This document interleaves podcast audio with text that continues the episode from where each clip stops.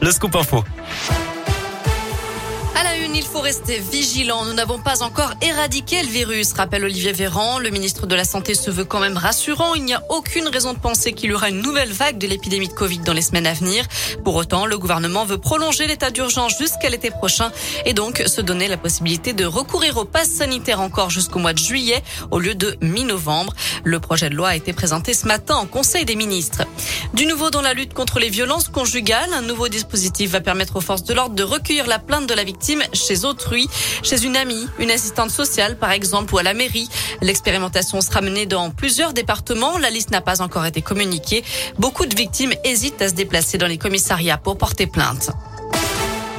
Retour dans la région avec cette grosse frayeur ce matin à Saint-Just dans l'Ain.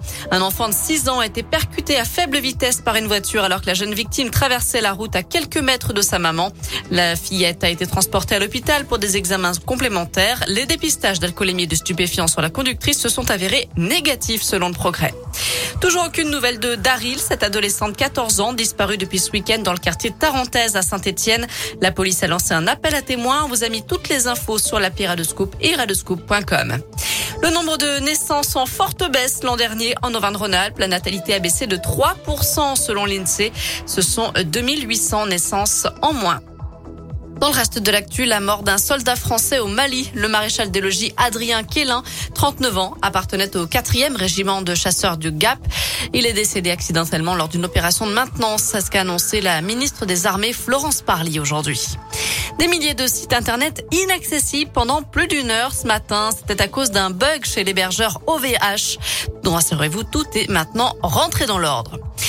Pas de supporters lillois au stade Montpied ses alentours samedi, étant interdit de déplacement jusqu'à la fin de l'année suite aux incidents survenus lors du derby à Lens. La préfecture craint que les supporters du LOSC viennent créer des perturbations en centre-ville et aux abords du stade Clermontois.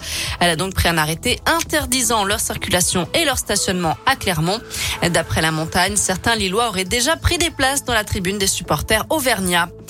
Enfin, le coup d'envoi des automnales au Family Cinéma de Saint-Just-Saint-Rambert. En avant la musique, c'est le thème de cette 19e édition du festival. Inauguration ce soir avec le film Aline, biopic sur la vie de Céline Dion avec Valérie Lemercier, un mois avant sa sortie en salle. Et dans la foulée, place un karaoké géant spécial Céline Dion. Voilà, vous savez tout pour l'essentiel de l'actu de ce mercredi. On œil bien sûr à la météo pour cet après-midi. Oh bah écoutez, les nuages sont derrière nous pour l'instant.